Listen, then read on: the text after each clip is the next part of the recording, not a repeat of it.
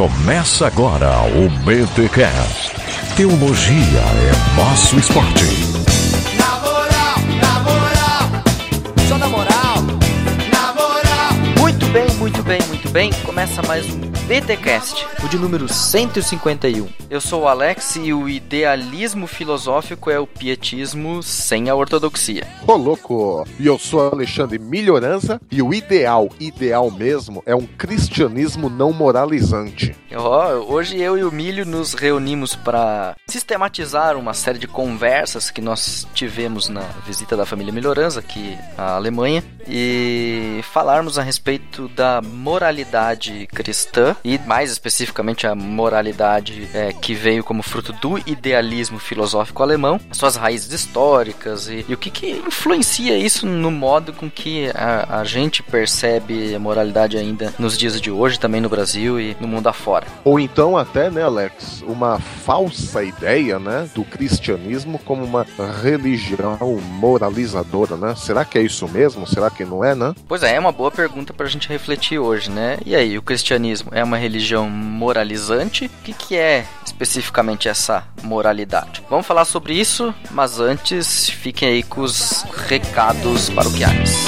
I like to move it, move it. I like to move it, move it.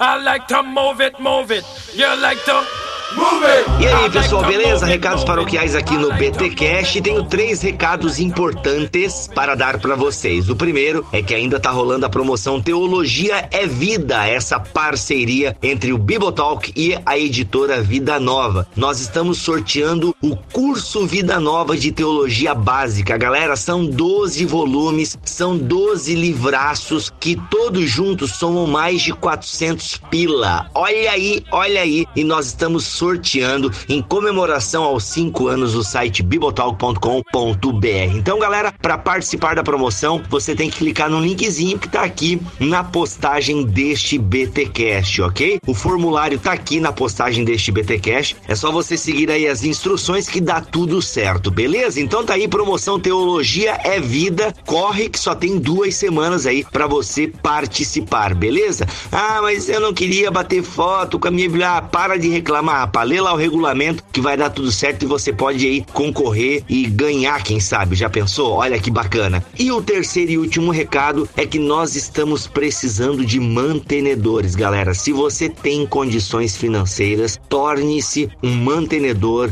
do Ministério Bibotal, que a gente aí tem mantenedores de 5 até mais reais. Então assim, de 5 a 100 ou até mais de 100, você pode se tornar aí um mantenedor. Mas 5 pila, se você pode 5 pila, assim, até pelo PagSeguro você pode fazer. Ele come da gente um e pouco, mas esses três e pouco que a galera ajuda aí, né, de três e pouco em três e pouco, a gente vai pagando as contas. Então, se você pode se tornar um mantenedor, seja, porque a gente tá precisando, ok, galera? Eu vivo integralmente deste ministério do Bibotalk. Algumas pessoas aqui dentro do ministério também são abençoadas com as ofertas, como o MAC, por exemplo, o milho. Então, assim, se você pode nos ajudar, faça. Não fique com aquele pensamento, ah, ah, alguém já deve estar fazendo e tal. Galera, por favor, né? Se você pode, não fique com esse pensamento, porque quanto mais segurança e estabilidade a gente tiver, melhor a gente consegue trabalhar e mais coisas a gente consegue fazer, beleza? Então, assim, você pode fazer doações via PagSeguro, via transferência bancária. Tem link para você saber como se tornar um mantenedor aqui na postagem deste BTcast, bem como também um banner na lateral do site. Se ainda assim você ficar com alguma dúvida, pode mandar e-mail para podcast@bibotalk.com ou mantenedores@bibotalk.com. Beleza? Torne-se um mantenedor, ajude o Bibotalk a ir mais longe. Sem delongas, então, vamos a mais um episódio do seu podcast semanal de teologia, o BTcast. I like to move it, move it. I like to move it, move it. I like to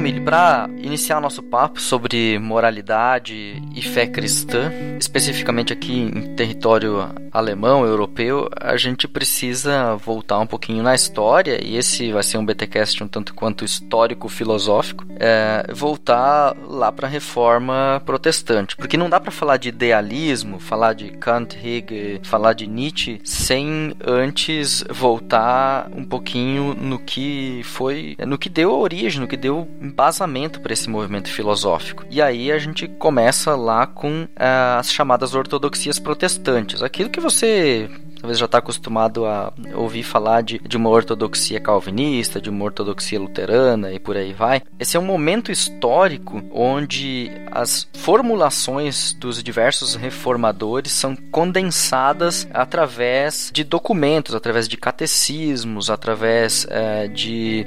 Não são credos, né? Credos são os da igreja antiga, através de confissões e mais tarde então refletidos e formulados, postulados como aquilo que seria a fé correta para dentro daquela escola teológica. Então você vai ter a ortodoxia luterana postulando o que é a justificação e as suas diferenças para com a santificação, quais são as doutrinas do homem, do pecado, etc e tal. Todo a ordo salutis, toda a ordem da salvação é de acordo com, com essa doutrina, né? E é aí que começam os problemas, né, Alex? Exatamente. Porque quando você começa, principalmente falando né, da reforma né, e todo esse trabalho teológico de formulação das doutrinas, né, você vê né, a ordem da salvação, diferenças entre a justificação e a santificação, né? O que que eles começaram a fazer, né? Nesse pós-reforma, né? Houve toda uma série de sistematizações para compreender melhor a fé cristã. Só que o que começou a acontecer? Eles começaram a sistematizar tanto esses aspectos da fé cristã, é importante discutir a santificação, é importante discutir a ordem da salvação, o que, que vem primeiro, o que, que não vem, como Deus age em nós, né? Só que na visão de algumas pessoas que vieram aí mais ou menos, um pouco menos de 100 anos depois da reforma protestante, na opinião de algumas pessoas, esses estudos começaram a ficar muito acadêmicos. Eles acharam, poxa vida, esse pessoal está discutindo o que vem primeiro na ordem da salvação, quais as diferenças de santificação e regeneração e como é. Na verdade, então a igreja se tornou um, uma grande academia e a gente começou a estudar esses assuntos friamente perdeu-se o fervor, perdeu-se aquela paixão por Jesus, e a gente agora estuda a ordem da salvação, santificação, a sistematização da fé cristã, como se a gente estivesse estudando a classificação botânica, classificação da fauna e da flora. É, grosso modo, é aquilo que alguns autores criticaram uns tempos atrás nesses debates entre calvinistas e arminianos né, no Facebook, é de que o pessoal se perde enormemente em discussões sem fim sobre quem tem razão e se esquece que o fundamental, na verdade, é a fé em Cristo e essa vivência da fé no seu dia a dia. Então, várias pessoas aí, Nicodemos, o pessoal alertou bastante sobre isso, né, de que o pessoal estava se perdendo nessas infinitas discussões teológicas que são boas e que podem trazer bons resultados, mas que efetivamente elas elas estavam no centro e não era a vivência da fé que estava no centro. E é justamente aí que entra o pietismo alemão para criticar este, digamos assim, escolasticismo reformatório. Que a gente estava aí, se você voltar um pouquinho na história, lembrar escolasticismo é aquele movimento é, de aristotelização é, das doutrinas cristãs, né? É pegar a filosofia de Aristóteles e todo o sistema que ela traz e utilizar ele como óculos de leitura da doutrina cristã. Quem fez isso para categorizar todas as coisas, né? Categorizar todas as coisas. Quem fez isso magistralmente é Tomás de Aquino. Ele está errado? Errado? Não, eu não creio que ele está errado por isso. É, ele fez um esforço acadêmico que por si só tem o seu valor. E ortodoxia, as ortodoxias da reforma fizeram isso e tem o seu valor por isto. É, nós não queremos aqui jogar fora as doutrinas que a ortodoxia refletiu e por ela ter categorizado e pensado refletido a respeito disso. A questão está no que o pietismo ele se concentrou. Se concentrou em criticar a racionalização da fé e a falta de experiência diária da fé cristã. Então as pessoas estavam apenas dizendo, ok, eu creio ortodoxamente, e esse creio era mais ou menos eu sei ortodoxamente é, repetir todas as fórmulas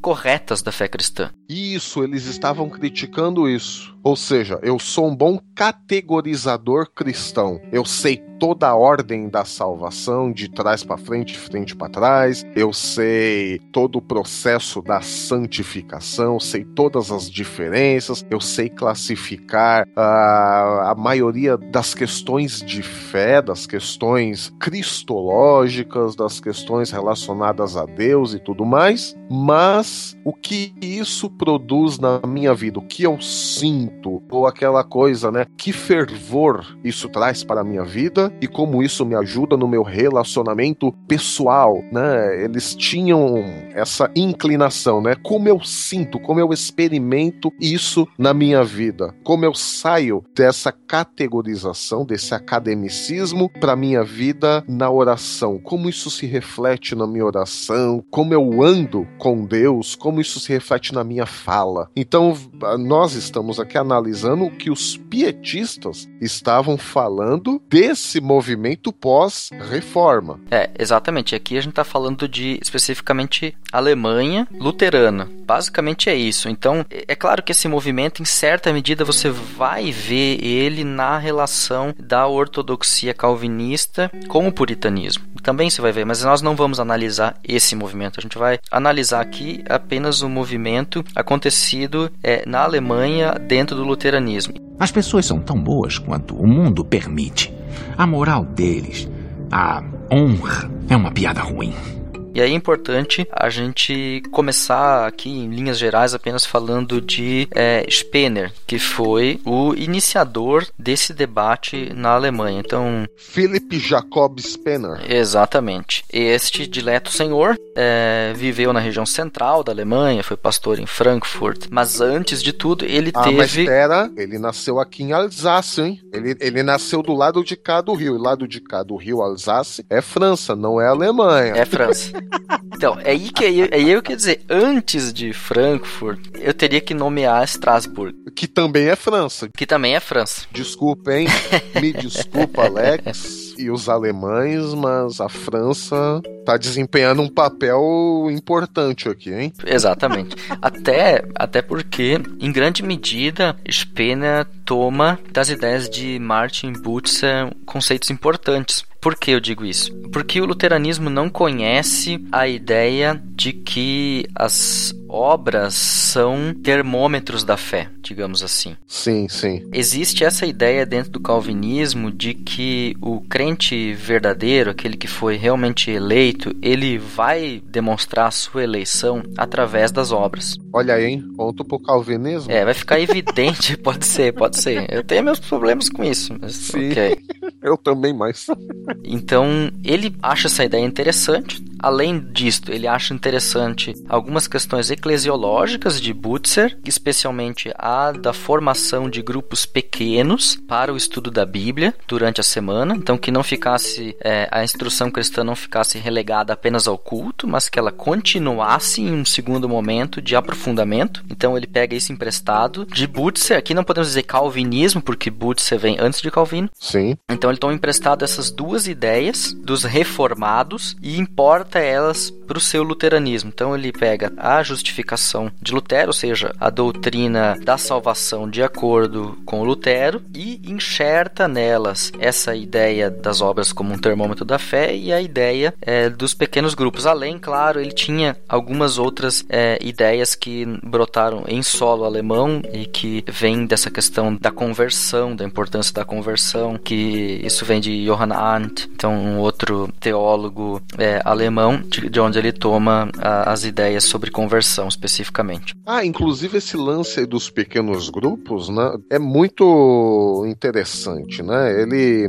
quis implantar um programa de renovação, né? Porque ele achava que a, a vida eclesiástica, a teologia ali estava muito. A reforma precisava de reforma, né? Na, na visão dele. Exatamente, é bem isso. É bem isso. De que a igreja não estava em constante reforma, que é um mote muito mais é, próprio dos reformados do que dos luteranos. Sim, e aí ele fundou esse Collegia Pietatis, né? que é o- Exato. como é que a gente. É, encontros de piedade, encontros para a piedade. E aí ele começou a fazer pequenos grupos, né? Alguns cristãos se reuniam nas casas e nas igrejas para orar, estudar a Bíblia, debater alguns sermões, não é isso? E também debater sobre a vivência do cristão, né? Exato. Então, assim, exato. pra gente, hoje, isso é, ah, beleza, a gente se reúne em casa, ora, lê a Bíblia, compartilha o sermão da semana e, e as nossas dificuldades como cristão nesse mundo. Hoje, pra gente, isso é normal, mas me parece que naquela época, 1600 e alguma coisa ali, né, antes até de 1620, comecinho ali do século 17, ah, me parece que não era uma coisa assim tão normal, não é isso? É, não, realmente não era assim tão, tão simples, né? Até o fator educacional, né? O acesso à leitura e escrita também impede um, um bom tanto. As pessoas são tão boas quanto o mundo permite. A moral deles, a honra, é uma piada ruim. Interessante observar que a impressão massiva de Bíblias para que o povo efetivamente leia só vai acontecer é, aqui na Alemanha com a instalação da gráfica impressora de Bíblias em Halle, como consequência de um segundo nome do pietismo alemão, que é o August Hermann Franke, que era um afilhado de batismo do Spener, e esse Frank ele se concentrou especificamente em reformas educacionais na universidade. Ele implantou esses Collegia Pietatis na sua comunidade onde ele era pastor. É, se não me engano foi em Leipzig que ele é, iniciou isso. De lá ele foi expulso por ser um bagunceiro da igreja, né? Porque estava instruindo as pessoas na Bíblia e o pessoal estava é, se tornando se tornando revoltoso. Ah, inclusive tinha um lance, né, Alex, que alguns, inclusive isso aí que você acabou de dizer, né, alguns criticavam ele porque isso parecia diminuir um pouco a distância, né, entre o clero e os leigos, né, Exatamente. que abria espaço para interpretação, Exato, a exato. exposição da Bíblia e tudo mais, né. É que um dos pontos é, da proposta de Spener era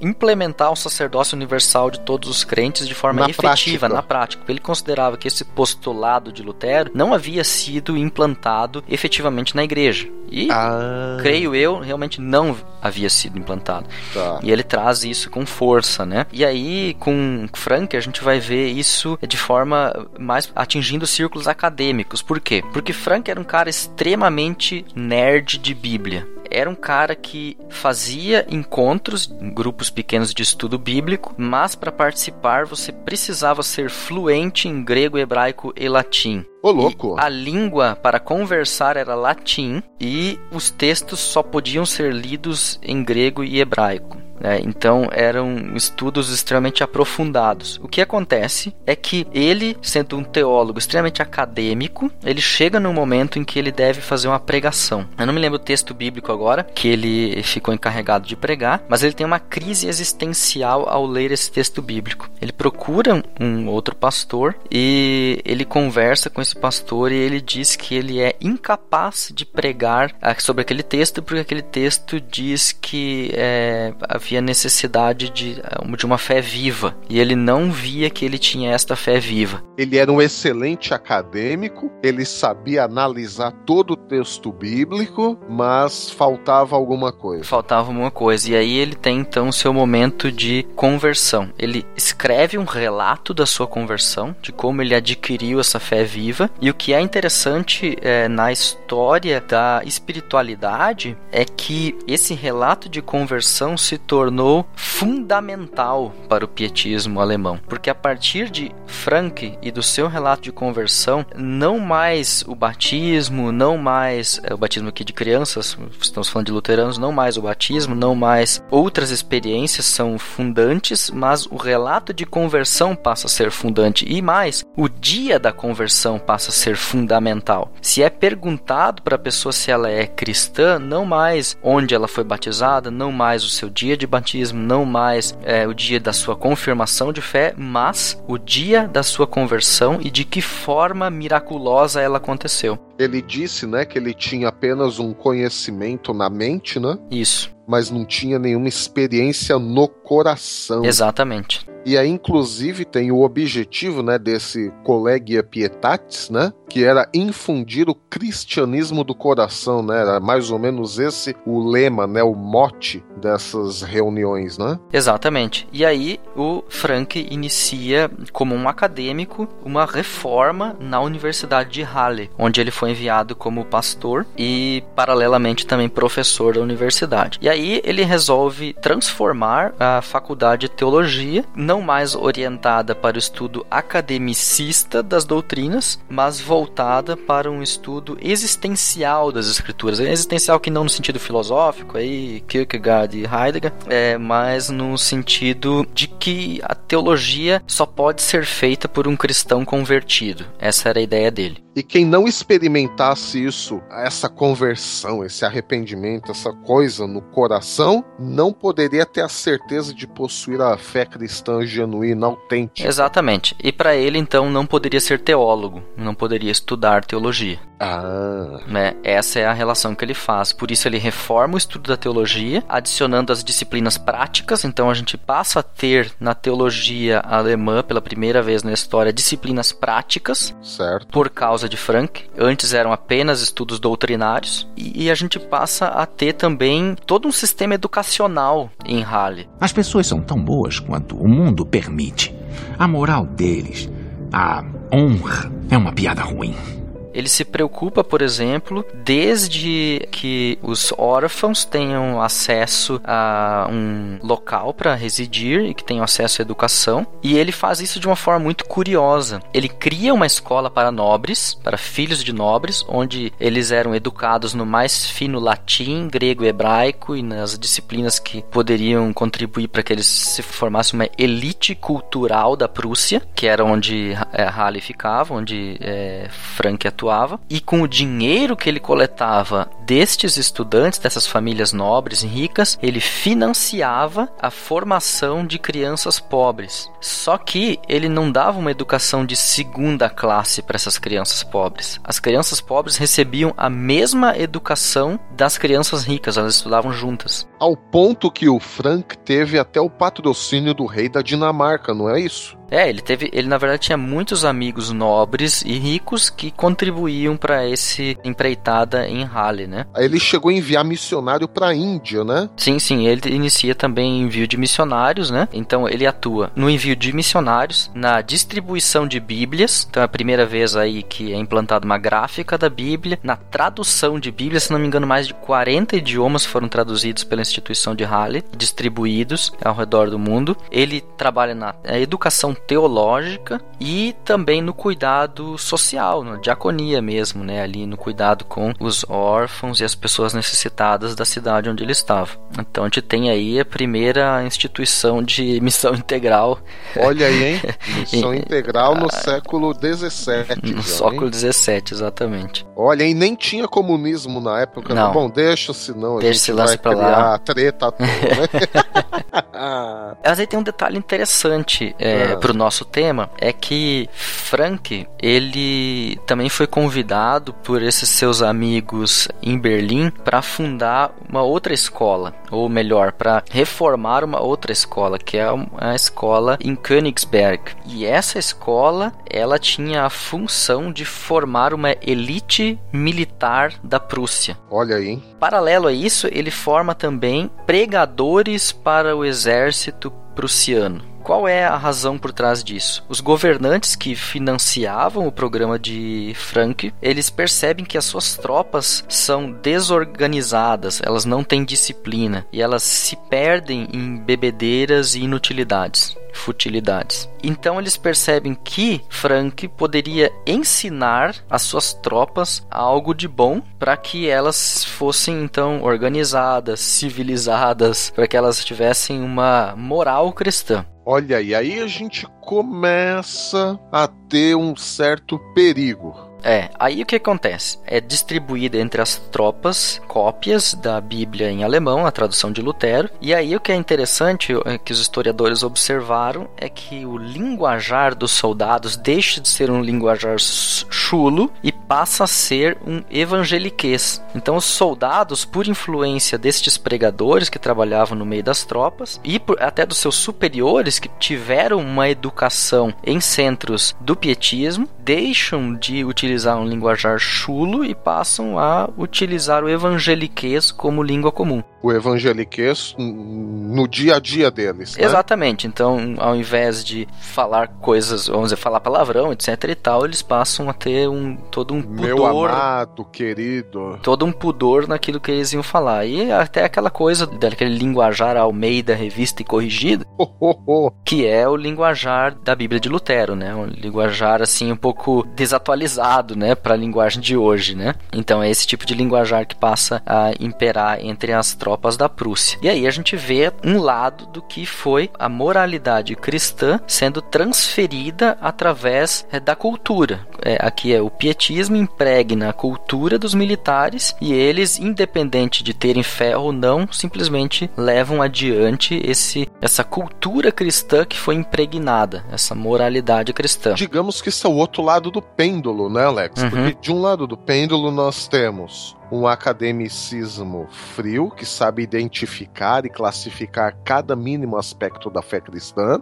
porém sem aquele ardor no coração. E agora, o outro lado do pêndulo é alguém que não tem a mínima ideia do que seja realmente a conversão, do que seja realmente a fé cristã, mas você tem isso traduzido nos hábitos, no linguajar, no comportamento, mas não necessariamente numa vida transformada no sentido de convertido. Você tem os costumes, mas não realmente a conversão genuína. Então, quer dizer, são os dois lados da mesma moeda e os dois exageros, digamos assim, né?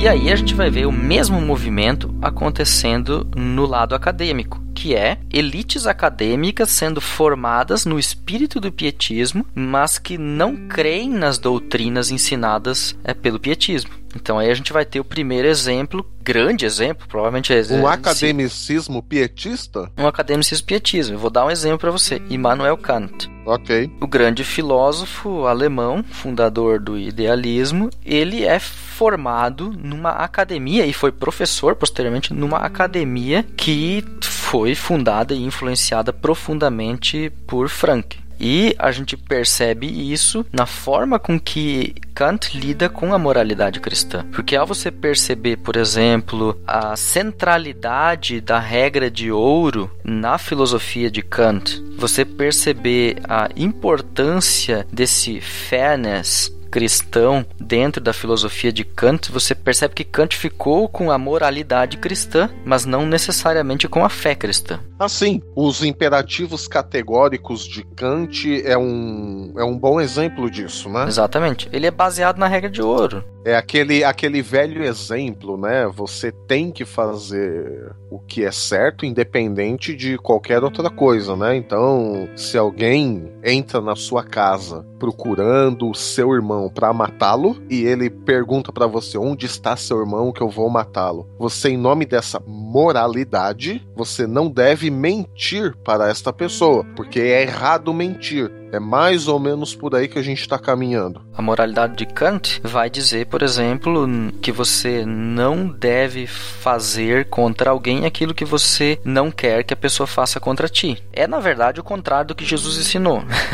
Mas é uma forma derivada da moralidade cristã, né? Que Jesus disse: faça ao outro aquilo que você espera que ele faça a ti. Né? E Kant inverte, né? Essa ordem é, de forma, ou seja, ele coloca a regra de ouro numa formulação negativa, quer dizer, uma reciprocidade negativa, e com isso ele apenas repete uma fórmula cristã, mas sem Cristo. Olha aí, fórmula cristã sem Cristo. E aí você vai ver Hegel, por exemplo, que, que vamos dar um próximo passo, né? No idealismo alemão, Hegel foi professor de religião é, na igreja em Nuremberg e mais tarde nas universidades aí na Alemanha. Ele desenvolve essa ideia da tese, antítese e síntese baseado no que? Na trindade. Ele percebe que o Pai é a tese, que Jesus é a antitese e que o Espírito Santo é a, síntese. Voilà.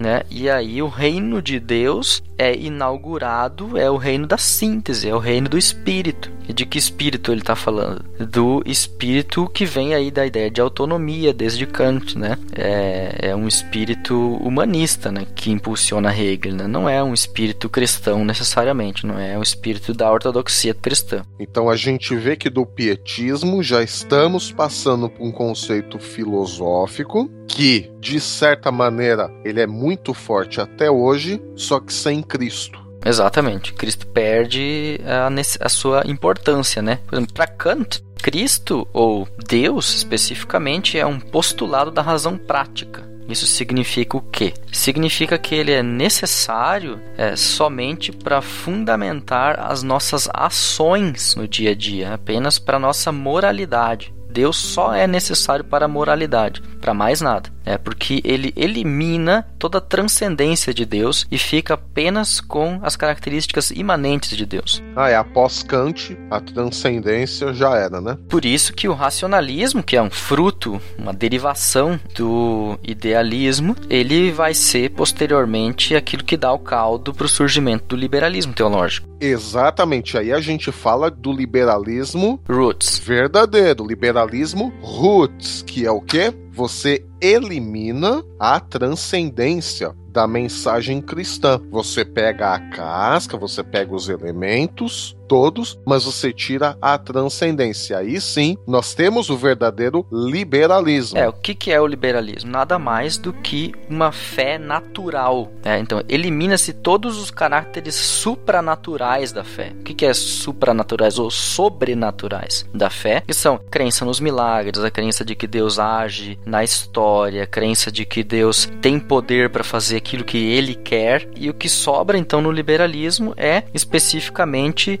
de que Deus é um fundante da moral. Ele apenas é, nos dá princípios através dos quais a gente leva a nossa vida aqui nesse plano. Não existe uma ação de Deus na história, não existe uma ação de Deus que mude o curso da história, de que faça algo acontecer. Deus não tem uma vontade que muda a nossa realidade aqui. As pessoas são tão boas quanto o mundo permite. A moral deles, a honra, é uma piada ruim. E note que isso tudo começou por causa do pietismo. Vejam só que irônico, né? É, é bastante irônico você perceber isso, né? E aí por isso que eu falei que o idealismo é o pietismo sem a ortodoxia. Porque o que, qual que é o problema? O problema é o pietismo? Não, o problema não é o pietismo. O problema é você adotar uma moralidade cristã sem a ortodoxia cristã. É você querer ficar com aquilo que o cristianismo tem de bom em sua moral, vamos dizer assim, seu conceito de justiça, né? O seu amor aos pobres, você quer ficar com a ação social cristã, você quer ficar Fazer o que é certo. fazer o que é certo, etc e tal, mas você quer abandonar uma doutrina ortodoxa da Trindade, você quer abandonar uma doutrina ortodoxa da salvação, um conceito antropológico bíblico, você quer lixar o que a Bíblia diz, você quer ficar só com aquilo que te interessa e que te diz respeito. E o resto, as doutrinas, é, fundantes da fé cristã você deixa de lado, porque elas não te agradam mais, ou elas não fazem sentido para dentro da tua cosmovisão. Perfeito. E aí fica fácil de entender a crítica de Nietzsche. O que, que é a crítica de Nietzsche? De que a fé cristã é uma fé de fracos. E uma fé de fracos por quê? Porque ele vê nela um pessimismo, né? A incapacidade é, de se produzir algo positivo a longo prazo. Ele criticou né, a moral que ia, de certa forma, levar uma espécie de revolta que ele falou, né, desses indivíduos inferiores, tanto que ele desprezava, né, chamando quem seguia esse curso, né, quem seguia esse tipo de coisa de indivíduos inferiores, classes subalternas, escravos, é, ele via então nessa moralidade cristã, fruto direto da religião, segundo ele, pessoas que não pensavam por si mesmas, né? Pessoas que estavam subjugadas a essa religião é, e por isso ele, ele via no cristianismo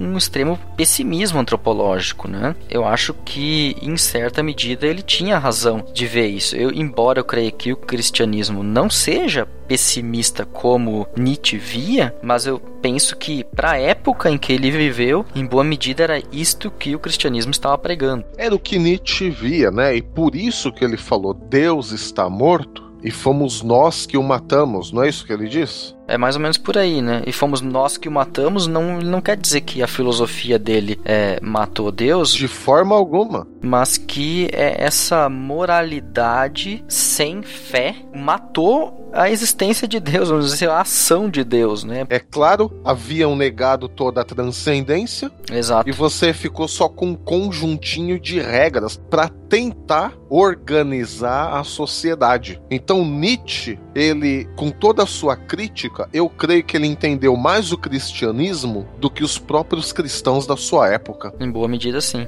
Até porque ele nasceu dentro disso, né? Ele, Exato. Ele nasceu dentro de uma família da igreja, uma família que estava ali. Se não me engano, o pai dele era pastor. Exato, é, o pai dele era pastor. E aí você percebe que essa moralidade pode ser sufocante quando ela não vem de um coração sincero, né? Sincero, eu digo aqui, crente, né? E que está fundamentado na escritura. Por isso que Nietzsche, ele proclamava, de certa forma, uma nova moral, não é? Uhum. Que estava é, até radicalmente contra isso que ele estava vendo, né? Esse cristianismo vazio e só moralizante. E ele pregava a liberdade do homem desse tipo de conceito. Aí a gente pode dizer que ele tinha uma influência de Kant ou ele estava passando Kant? Aí eu tenho que deixar para os especialistas em Nietzsche, né? Oh, exatamente. Essa vamos deixar lá pro Beccari, lá, nosso amigo do podcast Não Obstante. Quem sabe ele nos ouve e deixa o comentário aí explicando pra gente, né? É, se ele não ouvir uma hora dessa, a gente tem que chamar ele para falar sobre isso.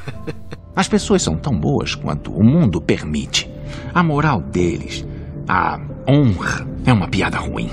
Nessa questão da proclamação de uma nova moral, como a gente diz em alemão, né, o super-homem, no conceito correto mesmo, né, Übermensch, É, é o Übermensch. O Übermensch é um sobre-humano, né? Ele tá Exato. acima do que é o homem comum. perfeito, É, Essa é a ideia, né? porque já é um homem liberto de- Evoluído. desse vínculo, né, senhor de si mesmo, né, quer dizer, não está mais preso a nada, e aquele homem que despreza qualquer tipo de verdade estabelecida. Pronto, é assim. Isso, é o postulado da autonomia em Kant, ele depende totalmente da liberdade da vontade, né, do livre-arbítrio. É necessário ele, né? E eu creio que Nietzsche, eu não sou especialista em Nietzsche, mas eu tô agora aqui dando um chute, é de que para Nietzsche essa autonomia é levada às últimas consequências. E por isso Deus se torna um postulado desnecessário, porque se a- o livre-arbítrio é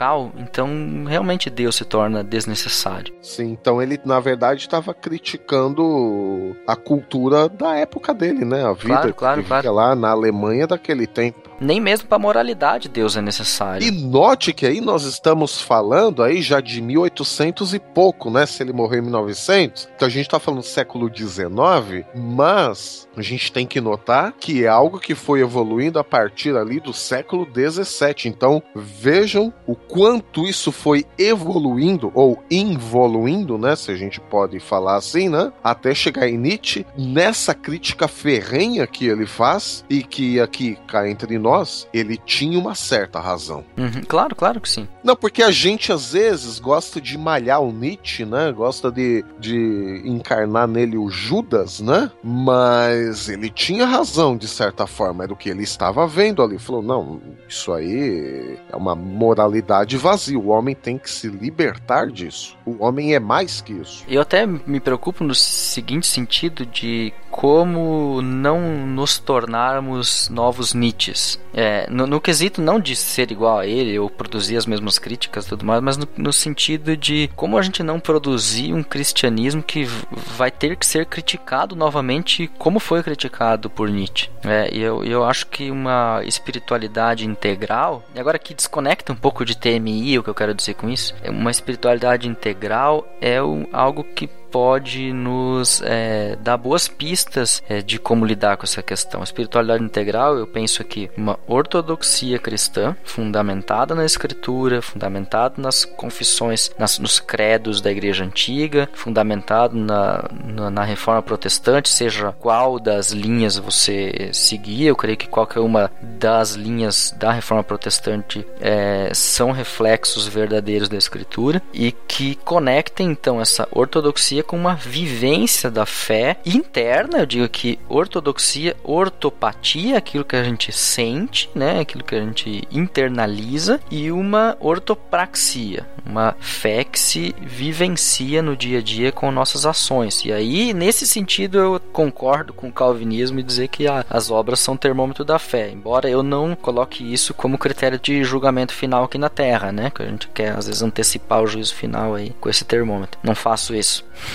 Exa não, então. Mas isso aí o que que é? É de novo o outro extremismo do mesmo pêndulo, o outro extremo do mesmo pêndulo. Então eu penso assim, cada um tem que ser juiz de si mesmo nesse quesito, né? E a, a comunhão cristã, ela nos serve como é, o momento exortativo da nossa fé, né? Onde a gente, exortativo, o que eu quero dizer com isso? Que motiva, Que anima. que anima, que te ajuda e também te critica. Também te critica, mas o exortar aqui não é só no sentido de criticar, que é o mais comum, né? De dar bronca. Erte também, né? E absolvição, isso também é fundamental, a gente deixou isso de lado, né? Então é, é essa ortodoxia, essa ortopatia, essa ortopraxia que precisam caminhar juntas na nossa vida. Acho que isso é difícil, mas é, é um caminho que a gente precisa colocar como alvo. É isso que eu particularmente chamo de uma espiritualidade integral. Pois é, mas a gente tá falando de um cruzamento de três eixos, né? Onde a gente tenta encontrar o meio disso aí. Perfeito. As pessoas são tão boas quanto o mundo permite.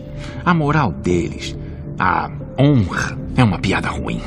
Bom, Alex, então aí a gente chega também agora na questão bíblica. E pra gente hoje também, e o que a- onde a Bíblia entra nessa sopa histórico-filosófica teológica, né? Para mim o melhor exemplo disso tudo que a gente conversou na prática é o Sermão do Monte. E por que eu acho isso? Porque quando Jesus reúne os seus discípulos para dar as suas instruções de vida, a gente vê no verso 1 e 2 ali do capítulo 5 que os seus discípulos se aproximaram. Isso para mim né, é mais que simbólico, é emblemático. Por quê? Porque Jesus ele não dá, ah, ele não ensina o mundo inteiro ali. Ele ensina aqueles que se aproximam Com fé. com fé e nós nos aproximamos pela ação do Espírito Santo em nossa vida. Então, se alguém está ali aos pés de Jesus, ouvindo seus ensinos, é porque ele já foi tocado pelo Espírito Santo, ele já foi atraído a Jesus e agora ele está pronto para ouvir os seus ensinos. Ou seja,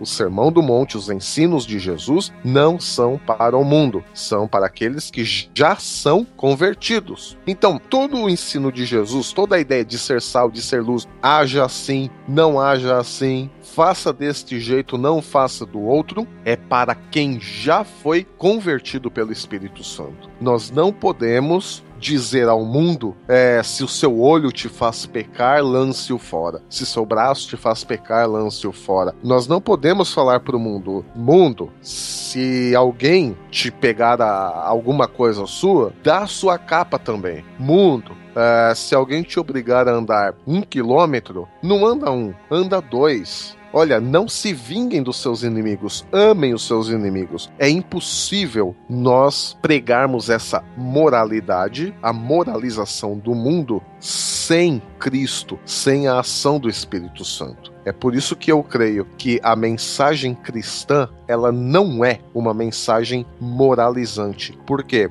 Uma mensagem moralizante vai nos fazer andar de acordo com certas regras e procedimentos. Isso é mal? Não, isso é bom. Só que esses padrões bíblicos, o padrão de Jesus, nós não conseguimos segui-lo se nós não somos já transformados pela ação do Espírito Santo. Por quê? Se nós damos uma cartilha moral ao mundo, a gente corre vários riscos. Entre outros, nós vamos confundir a vida cristã, que é relacionamento com Deus, com o fato de você fazer checklist numa lista. Bom, então eu já amei meu inimigo, eu já orei, eu já fui na reunião de oração e você só vai ticando uma lista de tarefas. E não, a vida cristã não se trata de uma lista de tarefas a serem cumpridas. Se trata de um relacionamento que você tem com Deus. Outro ponto, se a vida cristã é uma vida moral, ou seja, uma vida onde eu sigo regras morais, uma regra para boa convivência, por que eu precisaria do Espírito Santo? Então,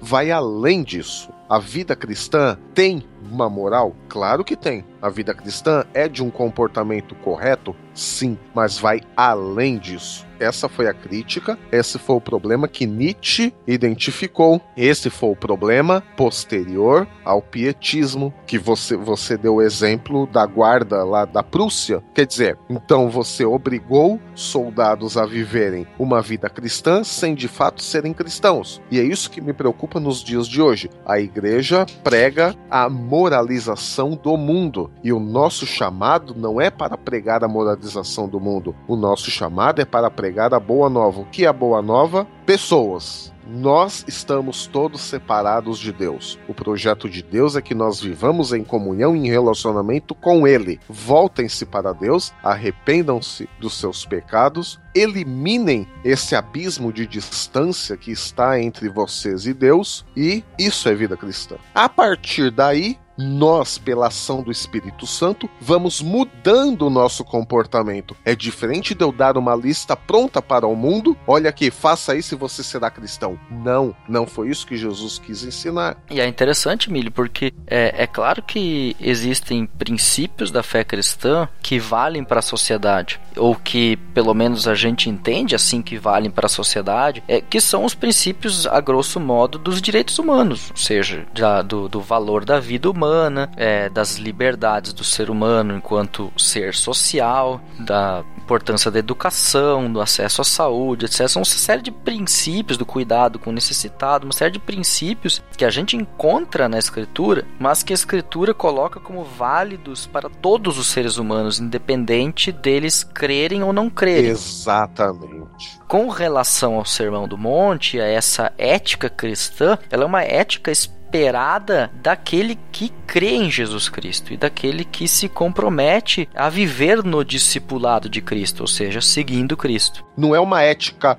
fria, é uma ética que envolve aí relacionamento, é uma ética relacional. Nós fazemos isso, nós somos sal e nós somos luz, porque nós já passamos pela transformação do caráter que Jesus fala no capítulo 5 de Mateus, dos versos 1 até o verso 12, se eu não me engano. Então nós só podemos ser sal nós só podemos ser luz. Nós só podemos dar a outra face. Nós só podemos caminhar dois quilômetros com alguém quando nos pedem um. Nós só podemos dar a nossa capa e mais outras coisas porque nós já somos transformados. Nós não fazemos isso para sermos transformados. Nós fazemos tudo isso porque já somos transformados. Essa é a diferença de uma vida ética fria, uma vida ética que só faz o checklist, já fiz isso, já fiz isso, já fiz isso, já fiz isso, pronto, sou cristão. Não. Não é isso. Jesus ele vai além disso. Porque se nós seguirmos essa ética fria, essa moralidade fria, completamente esvaziada do transcendente. Hipócrita, né? Hipócrita. E é, é justamente essa crítica que Jesus faz aos fariseus. Eles faziam tudo, eles faziam o checklist perfeito. Mas faltava o quê? Relacionamento com Deus. E quando nós temos relacionamento com Deus, nós temos misericórdia. Porque a gente percebe a misericórdia de Deus com a gente, né? Ah, então. A gente só consegue ter misericórdia se nós já vimos a misericórdia. Inclusive, uh, você que está nos ouvindo, para ter mais detalhes sobre essas, esses aspectos do Sermão do Monte, uh, eu recomendo aqui, inclusive a gente pode até deixar o link né, no post né, desse podcast, a série Reino, e especialmente os dois episódios sobre as bem-aventuranças. Lá a gente trata com um pouquinho mais de detalhe cada uma das bem-aventuranças e as razões pelas quais o cristianismo não é uma vida moral. Embora tenha moral, nesse sentido que nós destacamos aqui, mas não é só isso, porque nós não seguimos uma lista de tarefas para ficarmos com a nossa consciência em paz ou seguimos uma religião exterior, porque o nosso relacionamento com Deus pressupõe uma transformação do coração. E aí a gente começa a passar, a ultrapassar essa questão moral fria, essa questão ética que é só uma questão questão de preencher uh, o nosso checklist diário. Não, não. Isso vai além. Relacionamento com Deus é outra coisa.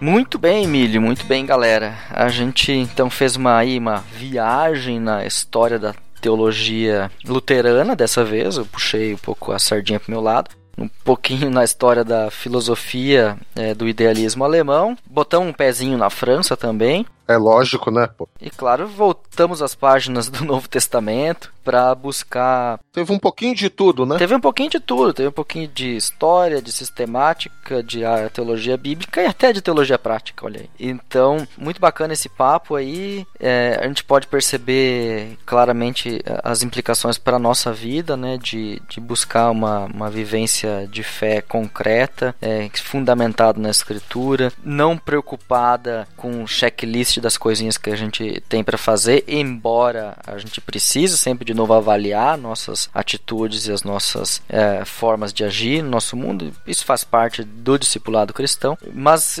não viver nessa cobrança, né? Eu acho que a vida cristã é uma vida de, de liberdade. Lutero dizia que o ser humano é um. O, o, o ser humano não, o cristão é um senhor livre de todas as coisas. O cristão é um servo obediente a tudo e todos. Então essa tensão aí é bem interessante. Milho, considerações finais?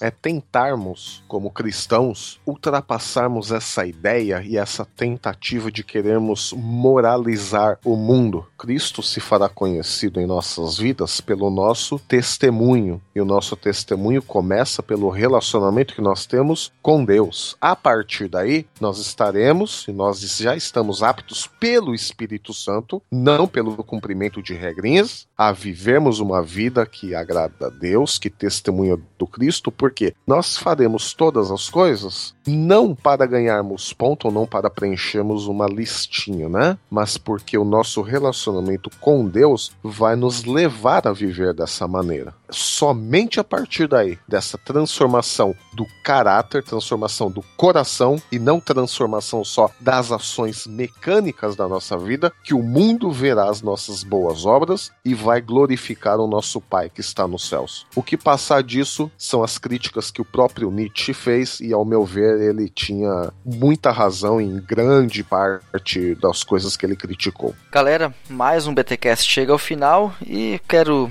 despedir todos nós com a benção do nosso Deus. Que o Senhor te abençoe e te guarde, que o Senhor faça resplandecer o seu rosto sobre ti e tenha misericórdia de ti. Que o Senhor sobre ti levante o seu rosto e te dê a sua paz. Amém. Amém.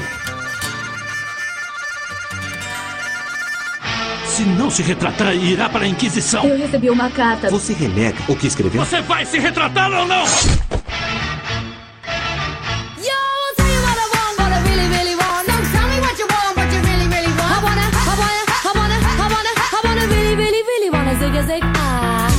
Crente! Começa mais um Concílios e Guilhotinas aqui no BTcast. Olha aí, chegamos do episódio 150, né? Estamos aí no episódio 151. O Bibotal que ainda vai muito longe, se Deus quiser. Preciso agradecer aí mais uma vez os ouvintes por terem ajudado na elaboração do episódio 150. Graças a vocês ele foi possível. Obrigado aí, galera. Mas temos e-mails, e-mails atrasados. Sim, faz um tempinho já que não lemos, né? Desde o episódio 148, se eu não me engano. Então está mais do que na hora de voltarmos a publicar as hemorragias nasais, os efeitos BTcasts que os nossos ouvintes compartilham conosco. Então, olha só, primeiro e-mail de hoje é da Patrícia Rodrigues. Olá, galera do Bibotalk. Ela diz aqui: mora em Feira de Santana, Bahia. Oxe! E no último mês, o BTcast tem entrado na minha rotina diária. Todos os dias no caminho para o trabalho, e ela fala aqui que ainda tá no episódio 22. Falta bastante chão ainda, né, Patrícia? E aos pouquinhos eu chego lá. Louvo a Deus pela iniciativa de vocês, pois todo esse aprendizado tem me levado a outro nível de conhecimento da história e da palavra. A recomendação de vocês veio pelo meu namorado e futuro marido em nome de Jesus. Amém.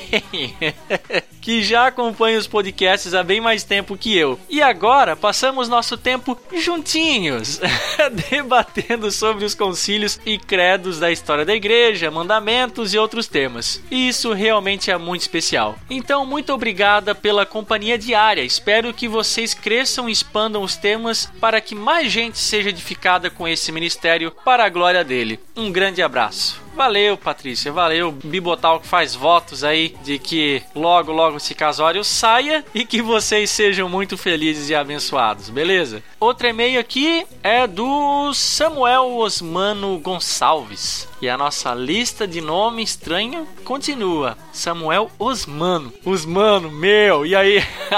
Olha só. Ai, ai. Ah, e aí, galera? Bom, em primeiro lugar, agradeço a Deus pela vida de vocês e por usá-los tão fortemente para abençoar. Creio que não só a mim, mas todos que têm o privilégio de escutá-los. E também agradeço vocês por dar esse espaço pra gente que escuta e quer dar um alô e também de alguma forma possamos uh, diretamente expressar nossas opiniões e sentimentos por e para vocês. Ah, que lindo.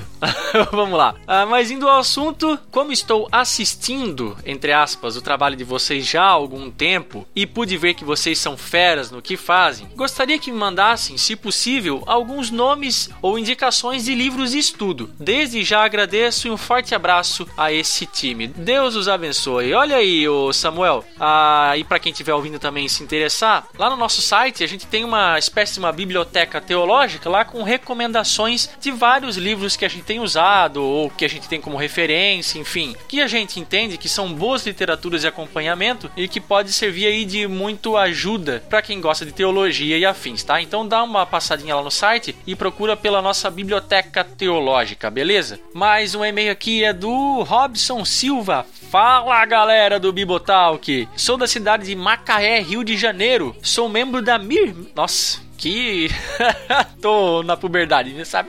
Sou membro da MIR, Ministério Internacional da Restauração. Gostaria de parabenizá-los pelo excelente trabalho em ensinar teologia de uma forma simples, descontraída e de excelente qualidade. Conheci vocês através do aplicativo do Podcast Addict, ó, esse eu uso também, acho maneiro, que um amigo me indicou para ouvir pregações do Kenneth Reagan? Caraca! Eu procurei por teologia e adivinha quem encontrei com os mais indicados e ouvidos no Brasil? O Bibotalk!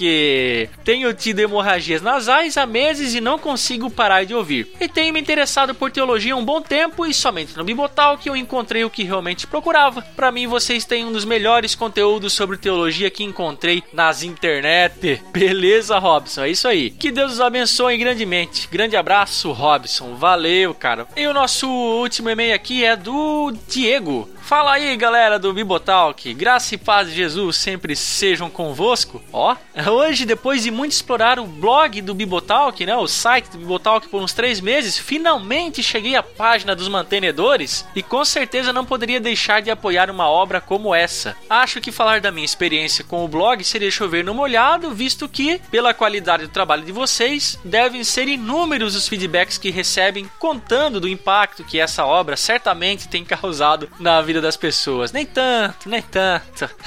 Conheci o trabalho de vocês no BTcast 143 com o Atila e o Pirula. Olha aí, excelente. Ó, esse aí entrou pra história do BTcast. Foi animal mesmo, Diego. Através da postagem na página Canal do Pirula no Facebook. Debate pronto, a postagem me chamou a atenção pelo assunto debatido e depois de ouvir o BTcast, me identifiquei demais com o trabalho. Acessei o blog, vi os outros trabalhos disponíveis e me apaixonei. Conteúdo de qualidade abordado de forma equilibrada, respeitosa, aberta e o melhor de tudo pautado na palavra de Deus.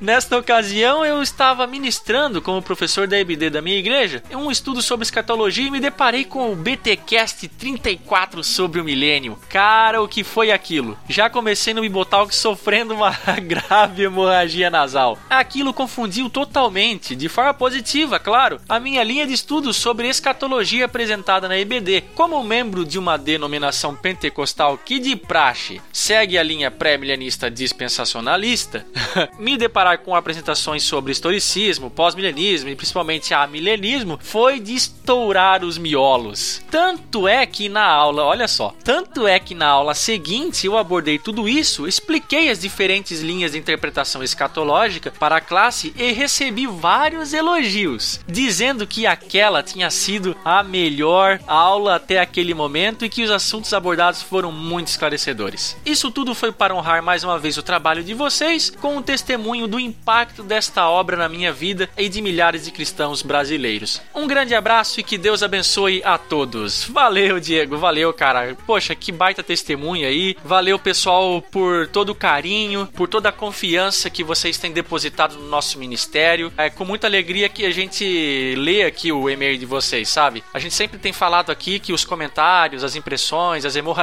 nasais, né, os efeitos BTcasts, tudo isso tem servido de gasolina aí pro nosso tanque. E também vai aí um grande abraço, um obrigado aí pros mantenedores, né, que financeiramente têm suportado o nosso ministério. É muito importante que isso aconteça. E sem vocês, seja mantenedores, seja os ouvintes regulares, esse ministério não seria possível. Pessoal, um forte abraço a todos aí de coração e para vocês que quiserem se corresponder conosco, mandar e-mails, os seus efeitos BTcasts, né, o seu áudio de mais ou menos 1 minuto e 30 segundos no máximo, tá? Sem muito barulho, sem muito ruído de fundo. Qualquer coisa você pode mandar um e-mail para podcast@bibotalk.com. If you wanna be my lover. Fica ligado aí, crente, que nós estamos nas redes sociais: Facebook, Twitter, Instagram, Telegram, WhatsApp, tudo aí descrito na postagem desse BTcast, beleza? Bem como os nossos perfis pessoais, você pode interagir aí conosco, com toda a equipe dos BTcasters, eu, a Glória, o Milho, o Bibo, o Alex, estamos lá no Facebook e no Twitter. Alguns de nós têm Instagram, outros não, mas enfim, você pode se comunicar conosco e se você quiser nos procurar por lá, é só bater na porta aí que a gente lhe convida para tomar um cafezinho, beleza? Lembrando que também nós temos o nosso canal no YouTube, www.youtube.com/bibotalkvlog. Temos as nossas duas principais atrações, BT Vlog e BT Papo. E para melhorar isso tudo, você ouvinte, você não precisa ficar aqui só no áudio, no BTcast, você pode correr lá para o nosso canal, veja o nosso conteúdo em vídeo e melhor, né? Compartilha eles, curta os nossos vídeos vídeos e assina o nosso canal, porque é muito importante que o canal do Bibotalk cresça cada dia mais, beleza? Por último, mas não menos importante, faz tempo que eu não dou essa notícia aqui, mas você pode também ajudar financeiramente o Bibotalk de forma indireta. Olha só como é que você pode fazer isso. De repente surgiu uma vontade de fazer uma comprinha nas internet. Você sabe que o site do Submarino tem muita coisa boa lá e não por menos nós temos uma parceria com o Submarino. E como é que funciona? Se você, independente da compra que for, tá? Qualquer produto que seja, e que você ache esse produto no Submarino, se você for fazer essa compra através do link que tem lá no nosso site, lá na aba direita, logo na home, né? E você usar o nosso site como um atalho e claro, né, efetuar uma compra, finalizar uma compra, automaticamente o Submarino reverte esse clique em uma comissãozinha para nós. Olha só que beleza. Então, dessa forma, se você usar o www.bibotalk.com como um atalho para suas compras no Submarino, nós levamos aí mais um dinheirinho, lembrando que isso não acresce em nada no valor da sua compra, beleza? E assim você também ajuda a manter o Bibotalk. Beleza, crente? É isso que eu tinha para falar. Recadinhos dados então. Eu vou ficando por aqui, se Deus quiser e assim permitir, nós voltamos no próximo episódio. Valeu, crente. Um abraço.